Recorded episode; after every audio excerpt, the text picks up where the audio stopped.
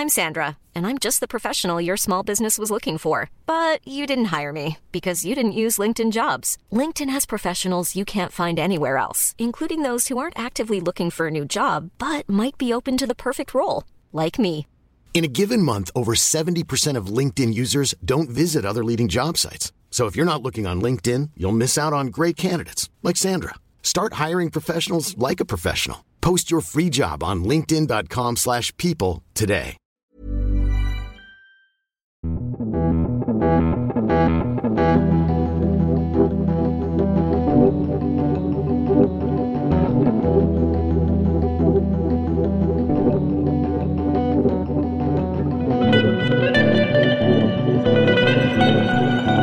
Salut, c'est Thomas Rozek. Depuis fin septembre, par intermittence, l'attention médiatique se pose sur la région de Rouen, en Seine-Maritime, là où, dans la nuit du 25 au 26 septembre, s'est déclaré un important incendie dans une usine, l'usine Lubrizol, qui fabrique du lubrifiant pour véhicules. 5000 tonnes de produits chimiques sont partis en fumée, des produits extrêmement toxiques, mais dont on ne cesse depuis de minimiser l'impact sur la santé des riverains, qui, eux, dénoncent une gestion assez approximative de leur sécurité et une communication plutôt défaillante des autorités, qui, notamment, a amené certains de nos confrères à évoquer un nuage de fumée un peu toxique mais pas trop. Si le gouvernement se veut rassurant sur les conséquences de l'incident, ce dernier aura eu au moins le mérite de rappeler une réalité souvent oubliée. En France, près de 2,5 millions de personnes vivent à proximité d'un site industriel potentiellement dangereux. Des sites qu'on désigne régulièrement par un nom, Céveso, un terme souvent utilisé, rarement explicité, pourtant derrière se cache une histoire extrêmement symbolique qu'on a eu envie de vous raconter avec cet épisode du jour. Bienvenue dans Programme B.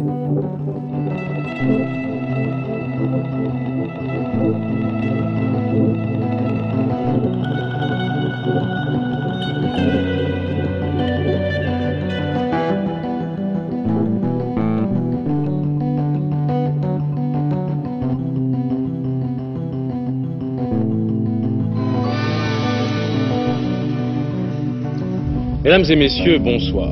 C'est vraiment la panique dans le nord de l'Italie, dans la région du Frioul, maudite des dieux, et peu à peu désertée par les hommes.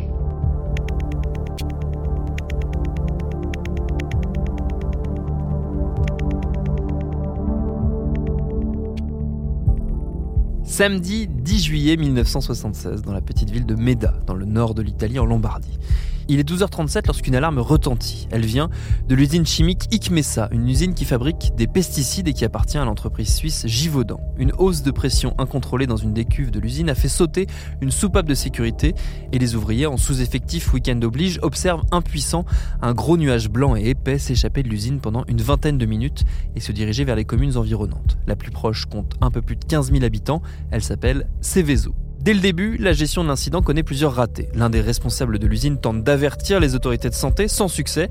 La police est prévenue, mais les maires des communes touchées ne sont contactés, eux, que le lendemain. On les prévient qu'un nuage d'herbicide, c'est le mot officiel, s'est échappé de l'usine et a traversé leur rue. Mais on se veut rassurant. Tout juste conseille-t-on d'éviter de consommer des fruits et légumes locaux le temps de vérifier que tout va bien. L'usine, elle, recommence à tourner dès le lundi, mais dans la région, de drôles d'histoires commencent à circuler. On s'inquiète de rougeurs, de plaques apparues sur la peau de certains habitants, surtout des enfants. Puis il y a ces animaux domestiques qui meurent, un, puis deux, puis des dizaines de chats et de chiens dont on ramasse les cadavres. L'inquiétude enfle, les ouvriers de l'usine demandent des explications puis se mettent en grève, et le 18 juillet, une semaine après l'incident, l'usine ferme ses portes.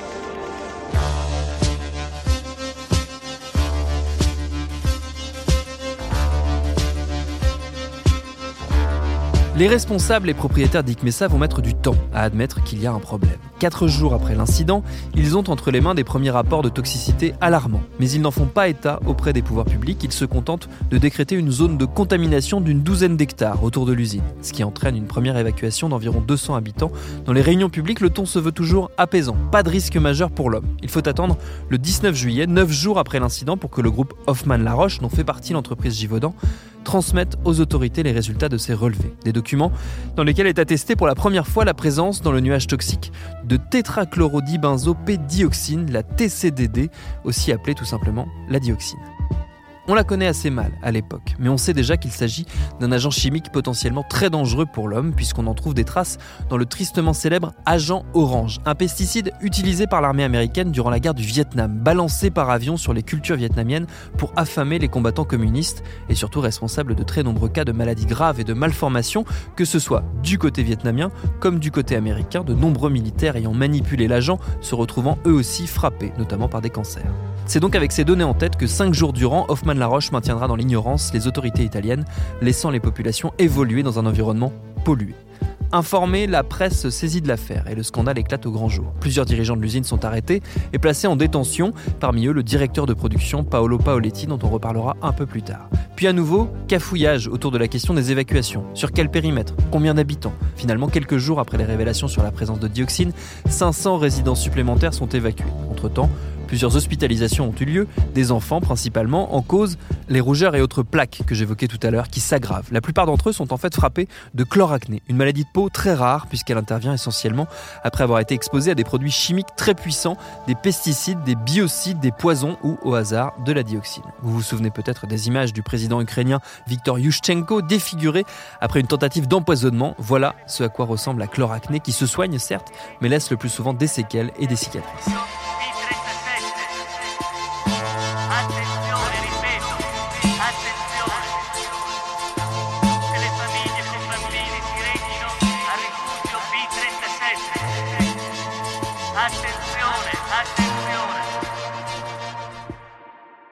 On ne saura jamais précisément quelle quantité de dioxine a été relâchée dans les environs de l'usine. Les experts ont longuement débattu sur la question sans parvenir à s'accorder. Ce qui est sûr par contre, c'est qu'au lieu des 12 hectares initialement considérés comme touchés, ce sont en réalité plus de 350 hectares qui sont contaminés. Résultat, 70 000 animaux d'élevage doivent être abattus, plus de 3 000 animaux domestiques, je les évoquais tout à l'heure, sont pour leur part morts des suites de leur exposition à la dioxine. Les récoltes doivent être brûlées, les terres agricoles laissées à l'abandon, scandale supplémentaire dans une Italie encore profondément catholique, des avortements thérapeutiques doivent être pratiqués sur des femmes enceintes pour éviter des malformations. Plus de 400 personnes en tout présenteront des lésions cutanées importantes. Près de 200 d'entre elles doivent être hospitalisées. Aucune ne décédera directement.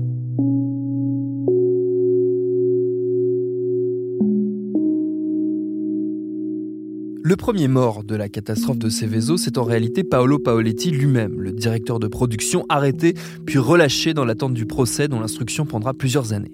Il a repris ses activités de cadre d'Ic Messa, mais le 5 février 1980, dans les rues de Monza, à une vingtaine de kilomètres de l'usine, il est abattu de trois balles. Le meurtre est revendiqué par un groupuscule d'extrême gauche, Prima Linea, la première ligne, un groupe armé proche des Brigades Rouges.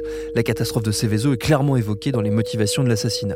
On est alors en plein dans ce qu'on appelle aujourd'hui les années de plomb, ces années de violence politique terrible en Italie, où les attentats d'extrême gauche et d'extrême droite se multiplient et feront des dizaines de morts. Rien que pour la seule année 1980, on compte 136 victimes. Depuis 1969, de l'extrême droite à l'extrême gauche, l'escalade du terrorisme en Italie a secoué durement le pays. Et l'attentat de Bologne marque la fin du supportable, même si le pays n'en a pas encore pris conscience et si le gouvernement impuissant fait tout pour le lui cacher. Malgré ce climat de guerre civile, l'enquête se poursuit jusqu'en 1982 et le procès tant attendu s'ouvre en avril 1983. Cinq responsables de Givaudan comparaissent, des dizaines d'habitants de la région se sont portés partie civile.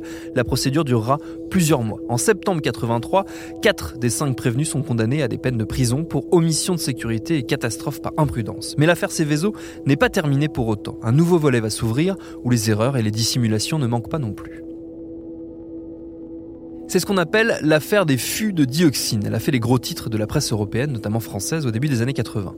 À l'origine, les choses paraissent très simples. Les déchets toxiques stockés après la catastrophe de 76 doivent être détruits. Le groupe Hoffmann Laroche, propriétaire de l'usine, on l'a dit, doit donc les transférer dans son incinérateur qui se trouve en Suisse, à Bâle. L'opération débute en août 82. Les déchets sont placés dans 41 fûts scellés, embarqués par camion et prennent la route. Seulement voilà, ils disparaissent littéralement une fois passée la frontière française. Envolés, les autorités se mettent immédiatement à leur recherche, ils mettront plus d'un an à retrouver leurs traces. Céveso ou comment s'en débarrasser? Les déchets de dioxine de l'usine italienne ont franchi sans doute les frontières françaises au nez à la barre des douaniers. Le transporteur français s'est toujours refusé à livrer le lieu de destination final des euh, déchets de dioxine. Ce soir, peut-être, Antenne 2 et Hervé Brusini ont découvert l'emplacement d'un stockage de fûts particulièrement douteux.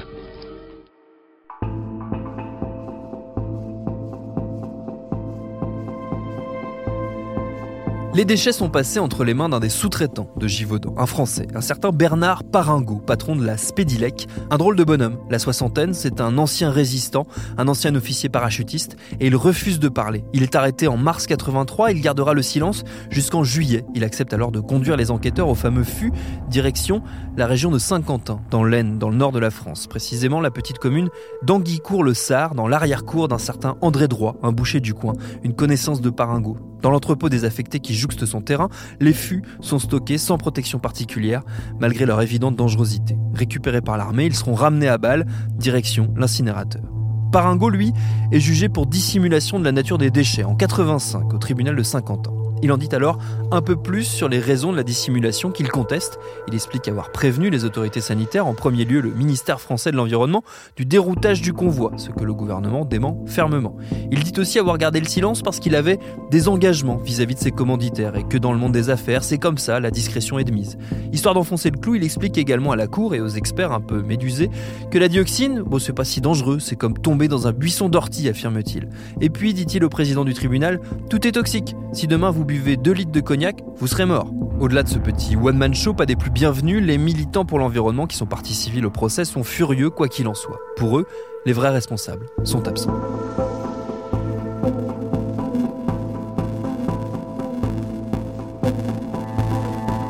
Les principaux responsables, à savoir Hoffman Laroche, il n'est pas au banc des accusés, or c'est lui le principal responsable de l'affaire tout montre que tout le monde savait ce qui se passait.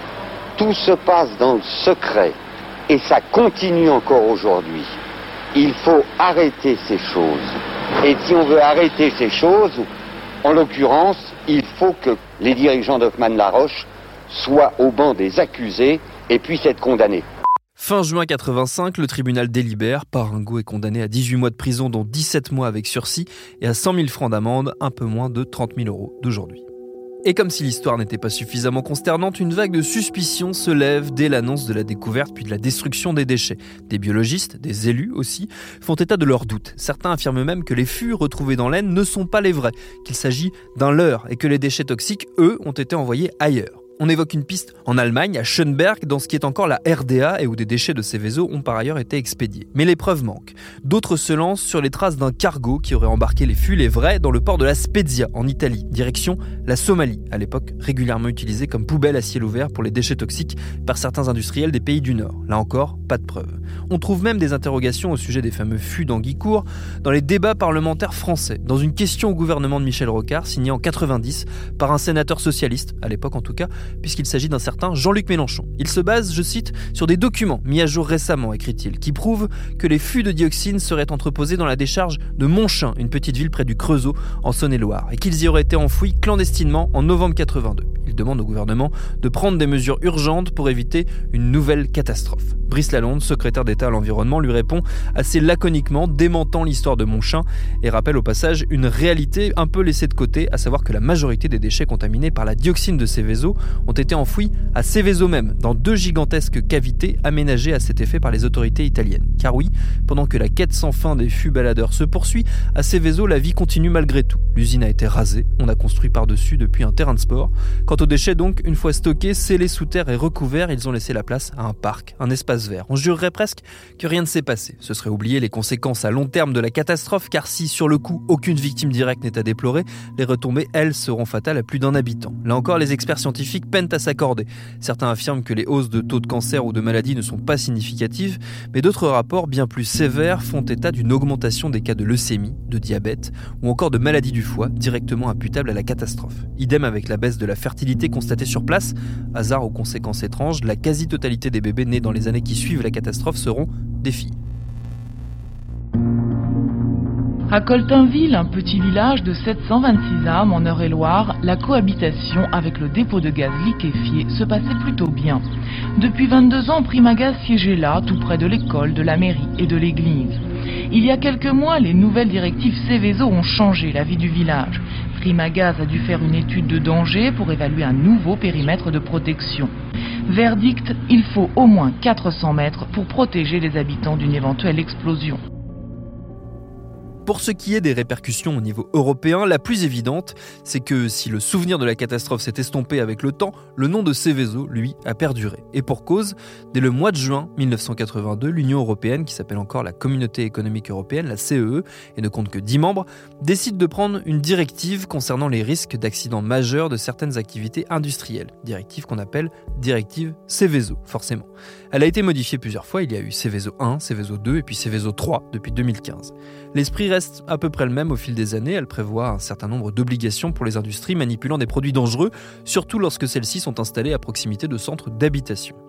Elle contraint les industriels à s'inscrire, à déclarer leurs activités auprès des services d'État, des États qui, eux, doivent recenser les établissements à risque en identifiant notamment les substances dangereuses utilisées. La directive prévoit aussi la réalisation d'études de danger par les industriels pour identifier tous les scénarios possibles d'accidents, évaluer leurs conséquences et mettre en place des moyens de prévention, ce qui avait gravement manqué lors de la catastrophe de 76 et qui est en partie à l'origine de la gestion désastreuse de l'incident.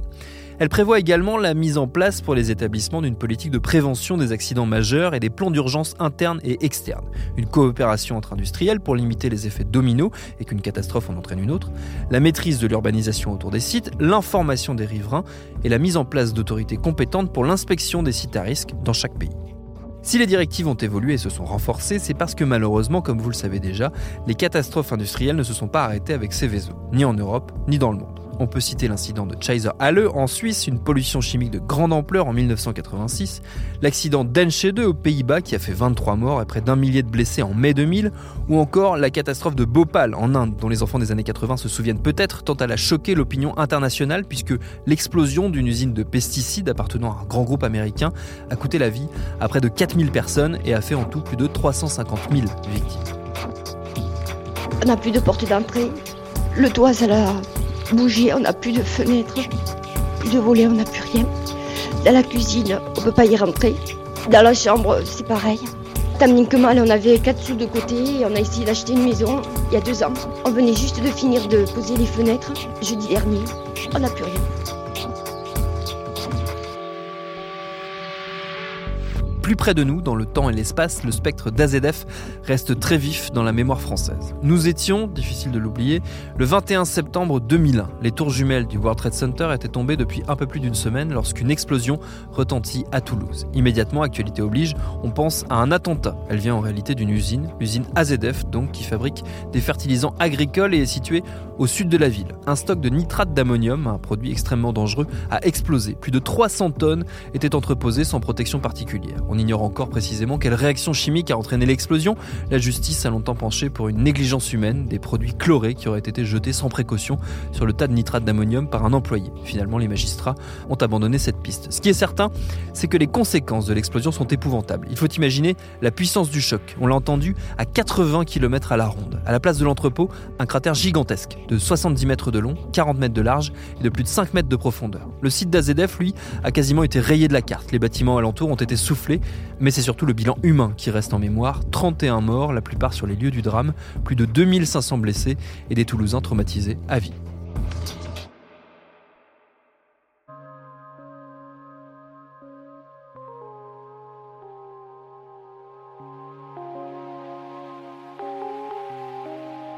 Au terme de plusieurs années de procédure judiciaire, les propriétaires d'AZF, la société Grande Paroisse, a été condamné à une amende 250 000 euros en octobre 2017 et le directeur de l'usine a 15 mois de prison avec sursis pour homicide involontaire, négligence et faute caractérisée ayant rendu la catastrophe possible. Le site, lui, vous l'avez deviné, était classé Céveso, un classement qui depuis a évolué, on l'a dit, il comprend désormais deux seuils distincts, Céveso seuil bas et Céveso seuil haut. Ils sont calculés en fonction des produits manipulés sur place et de leur dangerosité. En France, à l'heure où nous parlons, si on en croit un récent sans calcul de nos confrères du journal Le Monde, 1379 sites sont classés Céveso et parmi eux, 744 sont dans la catégorie seuil haut. Plus d'un million de nos compatriotes vivent à moins d'un kilomètre de l'un de ces sites à risque élevé, parmi eux donc les habitants du sud de l'agglomération rouennaise, voisins de l'usine Lubrizol, un nouveau nom à ajouter à une liste déjà longue.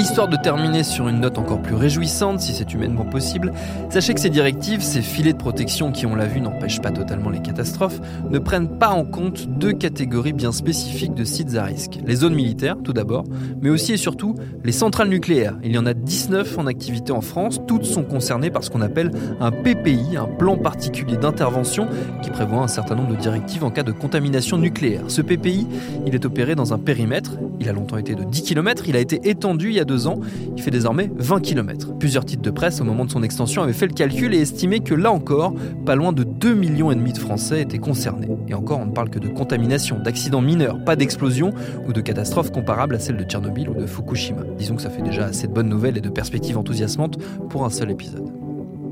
Je remercie d'ailleurs Lauren Bess de l'avoir préparé, Diane Jean pour l'idée originale et Vincent Hiver qui l'a réalisé. Programme B, vous le savez, c'est un podcast de binge audio auquel vous pouvez, si ça n'est pas déjà fait, vous abonner sur votre appli de podcast préféré. Pour nous parler, c'est Facebook ou Twitter. Et à lundi pour un nouvel épisode.